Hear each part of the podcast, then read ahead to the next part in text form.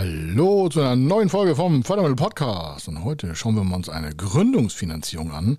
Und zwar, wie wir die quasi rückwärts ingeniert haben. Warum? Das Ziel war, oder die Kosteninvestition war 600.000 Euro. Das hat sich nach einer Kalkulation in einem Workshop ergeben. Und äh, der Gründer selber hatte nur 20.000 Euro auf dem Sparbuch. Und wir haben dann quasi durch eine Hin- und Her-Technik in dem Workshop die gesamten Finanzierungsstrukturmittel so zusammengebaut, dass wir uns in einem iterativen, also in einem Hin- und Her-Prozess dann in die Finanzierungsstruktur auch dementsprechend erfolgreich äh, einbauen konnten. Und äh, wie das funktioniert hat, wie man aus 20.000 Euro Eigenkapital die Gesamtfinanzierung von 600.000 Euro macht, das hören wir heute. Er ist Mr. Fördermittel, Buchautor, Vortragsredner, Moderator seiner eigenen Fernsehsendung zum Thema Fördermittel und Geschäftsführer der Feder Consulting. Mit seinem Team berät er kleine, mittlere und große Unternehmen rund um die Themen Fördermittel, Fördergelder und Zuschüsse. In diesem Podcast bekommen Sie wertvolle und entscheidende Informationen, wenn es um die Themen Investitionen, Innovationen und Wachstum in Unternehmen geht.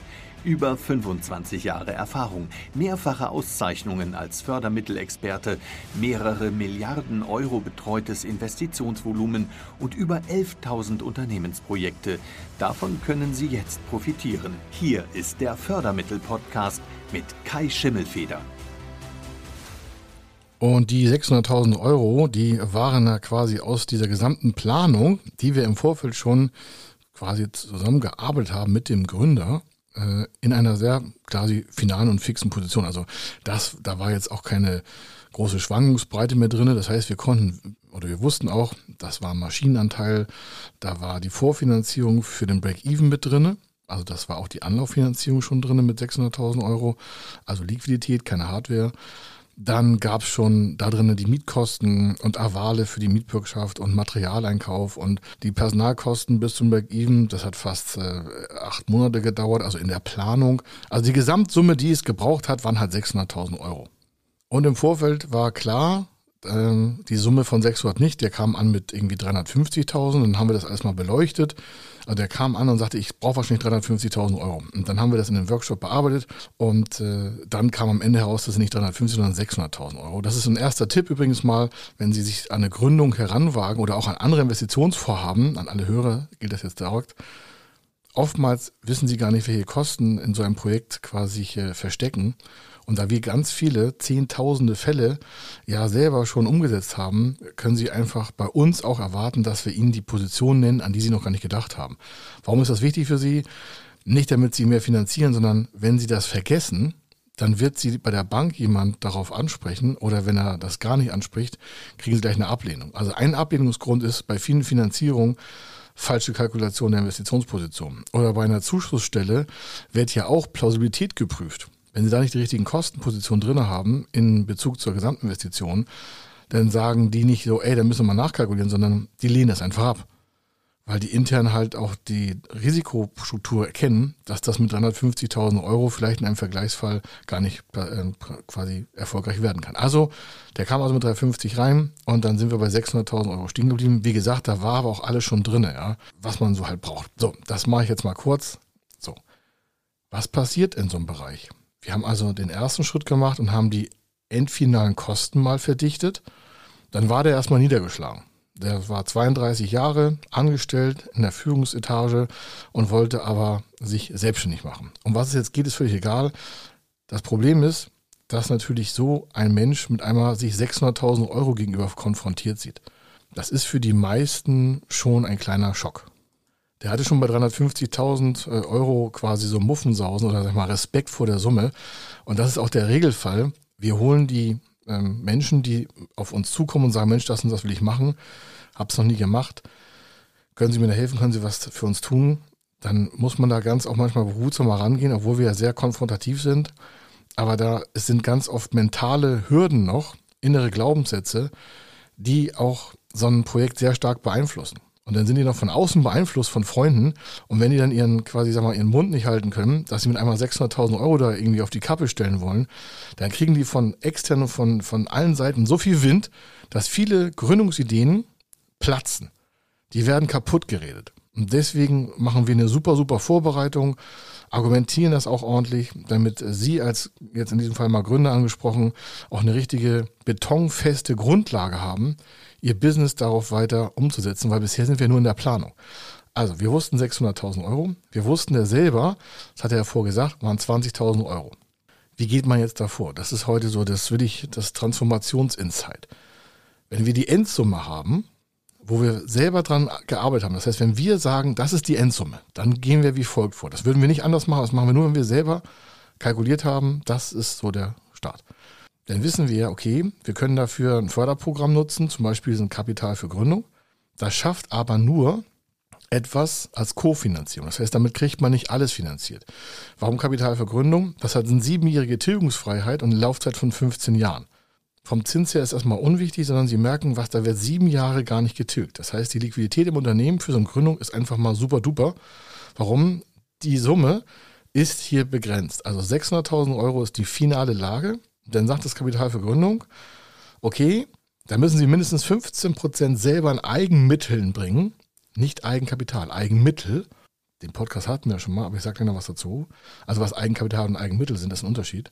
Also wir müssen mindestens 15 bringen. Das wussten wir. Also wenn wir von hinten rangehen und sagen, 600 steht und 15 Prozent müssen gebracht werden, erstmal von dem Antragsteller selber, dann wissen wir, es sind 90.000 Euro.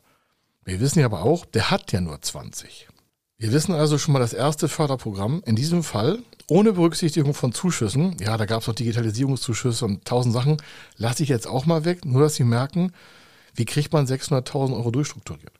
600 als Kofinanzierungsmittel, Kapital für Gründung, kann maximal 30 Prozent der Gesamtinvestitionssumme stellen. 15 Prozent müssen an Eigenmitteln vom Antragsteller vorhanden sein. Und dann geht das wie folgt. 15 Prozent sind hier 90.000 Euro. Die kann man quasi in die Mitte einer Rechnung schreiben. 20 hat er selber. Dann fehlen da noch zum Thema Eigenmittel 70.000. Um den Fall kümmern wir uns gleich separat. Wenn aber maximal von den 600.000 Euro 30 Prozent, das sind 180.000 Euro, und das ist durch Zufall genau die doppelte Stärke von dem geforderten Eigenmittel. Deswegen ist das Kapital auch für Gründung ein Double Equity. Wir nennen das Double Equity, das doppelt das Eigenkapital. Hätte er von den 600 die 15 Prozent gehabt, hätte er 90. Und dann kommt vom Kapital für Gründung das Doppelte dazu, also 180, dann hätten wir schon 270. Also wir wissen, das Kapital für Gründung kann irgendwie 180.000 Euro schaffen. Er selber braucht aber 90. 20 hat er. Also kümmern wir uns erstmal um das Thema Eigenkapital. Das ist der erste große Schritt. Wie kriegen wir von 20 auf 90 gehebelt? Wir haben ihm das klar gemacht, was da passieren soll, haben auch mit seiner Familie gesprochen, einen Familienrat hatten die da, haben wir ein Zoom-Meeting gemacht, also es musste auch keiner herkommen. Dann haben wir erläutert, was passieren muss. Und haben aber auch eine Teillösung schon mitgebracht. Und zwar haben wir im Vorfeld geguckt, was an seinem Standort für mögliche Eigenkapitalförderung machbar ist. Und da gab es ein Förderprogramm, das hatte 50.000 Euro maximalen Wert. Das konnte man dazu packen. Jetzt hat er also 20 selber plus eine Beantragung auf 50.000 Euro Eigenkapitalverstärkung. An diesem Förderprogramm ist hervorragend, dass es acht Jahre nicht getilgt wird. Acht Jahre nicht getilgt. Eine Laufzeit von zehn Jahren, aber acht Jahre nicht getilgt.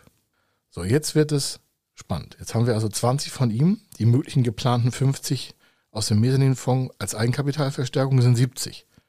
Für die Gesamtstruktur braucht er aber 90, um die 15 Prozent für die Gesamtsumme zu nutzen, um dann das Kapital für Gründung erst beantragen zu können. Sie merken, das ist so ein iterativer Prozess, also hin und her. Ja? Wir haben uns also von hinten rangerobbt. 600.000 ist das finale Endstück. Wir wissen, 15% muss er Eigenmittel bringen. Und wir wissen, 30% von, von, den 60, von den 600 werden Kapital für Gründung. Aber er hatte nur 20. Also 20 hat er. 50 haben wir als Mezzanin-Kapital dazu gebucht, quasi beantragt. Dann sind 70 dann mit seiner Familie gesprochen, dass wir das jetzt schon zusammen hätten, rein planerisch. dann hat der Vater nochmal 20.000 draufgepackt. Der hat also quasi das gleiche nochmal reingepackt, wie sein Sohn hatte. Das war ein Sohn. So, dann hatten wir also 20 von ihm, 20 von der Familie. Aber die wussten ja auch schon, dass wenn die die 20 bringen, das Gesamtinvest von 600.000 Euro möglich ist. Um dann dem Sohn die Möglichkeit zu ergeben, quasi sein Geschäft da selber zu gründen. Das war der Familie auch wichtig, dass die nicht noch weiter in die Haftung gehen, weil das haben wir auch vorgesagt. In dem Familiengespräch haben wir gesagt, passen Sie auf, wir sind Freunde davon, dass das Risiko bei dem bleibt, der einen Antrag stellt. Und wir wollen nicht, dass Sie noch extra irgendwelche Unterschriften bei der Bank leisten. Ist ja oftmals so. Dann sagt die Bank nach, kann die Familie nicht noch mithaften und sowas. Da habe ich ja gar keinen Bock drauf. Warum? Ich bin selbst davon betroffen. Für mein erstes Geschäft hat meine Mutter unterschrieben. Das hat mich Jahre gekostet, meine Mutter aus der Haftung rauszuziehen. Ich habe dafür sehr, sehr hart gearbeitet und sehr viel Lehrgeld bezahlt. Und deswegen kann ich heute aus ganz starker Begründung auch darstellen, Familie mit haften zu lassen, ist das Blödste, was man machen kann. Man kann das heutzutage anders regeln über solche geldlimitierenden Mittel. Und das haben wir hier getan. Warum? Wir konnten jetzt quasi theoretisch schon im Vorfeld sagen, also unser Kunde hat 20 selber und hat eine Verstärkung von seiner Familie bekommt 20 und das ist auch das maximale Haftkapital der Familie, diese 20.000 Euro. Und wir haben einen Mezzanine-Fonds auf 50, macht zusammen 90. Und dann kommen die weiteren 180.000 aus dem Kapital für Gründung dazu. Das sind 270.000 zusammen jetzt. Sie merken, er hat selber 20 gebracht, 20 Familie, 50 aus dem Mezzanine-Fonds für Gründer. Und die Kapital für Gründungsstärke 180 sind 270.000 Euro. Dann bleibt noch bis zum Rest für 600 jetzt aufgebaut 330.000 Euro. Und jetzt für die, die gründen wollen, ganz elementar. Das hat nichts mit der normalen Bankfinanzierung zu tun. Warum? Das hier ist wie folgt. Die 20 Eigenkapital sind das Eigenkapital des Gründers. Die 20 von der Familie werden dann zum Eigenkapital des Gründers dazugeschlagen. Das heißt, er hat 40 Eigenkapital. Dann die 50 aus dem Mezzaninfonds gehören zum Eigenkapital als Eigenmittelersatz auf den Gründer. Dann hat er 90.000 Euro in seiner Bilanz auch stehen, in der Eröffnungsbilanz, 90.000 Euro haftendes Eigenkapital. Ohne dass die Familie noch für mehr bürgen, muss, er auch nicht, nicht dinglich, persönlich ja, aber nicht dinglich. Das heißt, da muss nicht immer ihr klein Häuschen rein oder sein Auto versichert werden oder tausend Sachen, also abgesichert werden, sondern wir haben jetzt 20, 20 und 50 sind 90 und das ist dann wie Eigenkapital in seiner Eröffnungsbilanz. Er hat eine GmbH gegründet, das war sein Vorwunsch. Und dann hatte er 90. Das müssen Sie sich mal vorstellen, der hatte eigentlich nur selber 20, hat jetzt aber 90 in der Bilanz als Eigenkapital stehen. Und das ist natürlich eine Begeisterung, die wir da, da brennen wir immer ein Feuerwerk ab. Warum? Damit steht er zu, zu den 1% der besten Gründer im Eigenkapital. Müssen Sie sich mal vorstellen. Wenn 100 Gründer bei der Bank stehen würden, wäre er der Einzige, der so viel Eigenkapital hat. Das ist der Grund, warum unsere Gründer so erfolgreich sind. Warum? Die gehen da schon ganz anders rein in das Gespräch. So, jetzt hat er die 90, das war die quasi Hürde, um das Kapital für Gründung aufzusetzen. Das sind die 180. Und jetzt der nächste Tipp. Habe ich schon mal, glaube ich, erzählt, möchte ich nochmal wiederholen. Das Kapital für Gründung ist eine eigenkapitalverstärkende Einheit. Zwar ist das ein Kredit, aber da der sieben Jahre nicht getilgt wird und 15 Jahre Laufzeit hat, zählt der in der Bilanz wie Eigenmittel. Kein Eigenkapital, aber wie Eigenmittel. Das heißt, der hat jetzt schon 270.000 Euro zusammen, die die ersten drei Jahre insgesamt und dann weitere sieben Jahre gar nicht getilgt werden. In dieser Zeit kann er sein Geschäft aufbauen und erreicht früher den Break-Even, weil er ja für 270.000 Euro keine Rückzahlung hat, die ersten Jahre. Und den 333, der, den Kredit für den Gründer sind 330.000 Euro. Das war damals noch ein Gründerkredit vom ERP-Bereich der Bundesmittel. Die sind noch ein Jahr tilgungsfrei auch noch gestellt worden. Und dann merken Sie dieses Hin und Her, dieses Abwägen, dieses Durchkalkulieren. Das ist das, was wir am liebsten machen, damit der Gründer einfach eine super Startfinanzierung hat und auch noch eine Bilanz hat, die vom Haftungspotenzial und auch von der Freude der Bank gerne gesehen wird. Warum? Weil der ja viel stärker ist als alle anderen Gründer. Und er hat selber nur 20.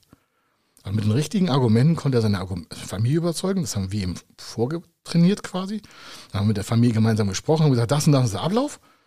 Und wenn Sie jetzt noch 20 dazu packen, hat der Sohn wahrscheinlich die 600 im Sack. Muss man ganz offen zu sagen. Das hat zwar ein paar Wochen gedauert, weil Familie war jetzt auch nicht gerade happy. Die hatten es auch nicht so dicke, aber die haben gesagt, nee, das machen wir. Das finden wir gut. Warum? Dann hat derjenige das richtig durchgestrukturiert. Das ist eine gewisse Sicherheit in der Finanzierung. Und dann haben wir das umgesetzt. Das hat bei der Bank auch noch ein bisschen gedauert, weil die KfW das Kapital für Gründung nochmal selber prüft. Dauert eine schon drei, vier Wochen. Warum? Die sitzen da auch nicht und warten auf all rum. Aber das hat insgesamt so achteinhalb, neun Wochen mit der Bank gedauert. Um es auch mal hier offen zu sagen, es war ja kein Wochenende. Aber ohne diese Strukturierung hätte er das gar nicht hinbekommen. Da wäre seine Idee sofort geplatzt. Die wäre bei jeder Bank abgeblitzt, verbrannt. Forever. Und das ist der Tipp des Tages, damit Sie merken, alles klar, wenn man richtig intelligent vorgeht, dann kann man 600.000 Euro hebeln, indem man mit 20.000 Euro Eigenkapital anfängt. Man muss da was für tun. Aber es ist für uns normal. Das für alle Gründer, die sagen, boah, so große Summen, das schaffe ich alles gar nicht. Nennen Sie einfach Ihre richtige Planung an uns, also senden Sie die ruhig, nennen uns da die Details, schicken uns eine E-Mail, schicken uns eine Anfrage. Gibt es ja auch bei fördermittel-testen.de oder Sie schreiben uns eine E-Mail so an service.federkonsulting.com oder nehmen irgendwie so Kontakt auf. Dann finden wir dann eine Lösung. Wenn es wirklich keine gibt, dann sagen wir es auch. Aber wenn es eine gibt, dann zeigen wir sie auch. Und das ist der Vorteil für Sie. Also, für Ihre Gründung wünsche ich Ihnen viel, viel Spaß, für Ihr Investment viel, viel Spaß, weil das Gleiche, was ich hier gesagt habe, das machen wir mit allen Finanzierungen. Wir strukturieren die halt von hinten nach vorne, von oben nach unten, von links nach rechts, von rechts nach links, damit das beste, optimierte Ergebnis für Sie auf dem Tisch liegt. Wir vermitteln nichts, wir sind nur Ihnen verpflichtet, wir müssen auf niemanden Rücksicht nehmen bei den Bank- und Förderstellen, nur für Sie. Warum? wir waren mal da, wo sie heute sind. Und wir kennen die ganzen Probleme damit und dieser bürokratische Mist manchmal. Und das nehmen wir ihnen alles ab. Hauptsache, sie sind für sich selber klar, dass sie das umsetzen wollen. Wenn sie es umsetzen wollen, dann sind sie bei uns vollkommen richtig. Aber nicht, wenn sie zögern. Dann ist es schlecht bei uns. Weil wir ziehen das dann durch. Und das erwarten wir auch von ihnen. Also, ich hoffe, Sie hatten Spaß daran. So macht man aus 20.600 und schafft wirklich coole Unternehmen die wir brauchen in Deutschland, weil wir brauchen neue Arbeitsfelder, wir brauchen neue Arbeitsplätze, damit Deutschland einfach weiter im Wachstum nach vorne kommt. Ich wünsche eine schöne Zeit und vor allen Dingen viel Erfolg für Unternehmen. Bis dann. Ciao. Wenn Sie wissen wollen, ob Ihre geplanten Investitionen förderfähig sind und wie Sie zu den richtigen Förderprogrammen kommen, dann gehen Sie auf die Website www.fördermittel-testen.de. Dort können Sie Ihre Projektdaten an das Team von Feder Consulting übermitteln und erhalten dann ein Ergebnis zu den möglichen Förderprogrammen gesendet. Viel Erfolg und eine gute Zukunft.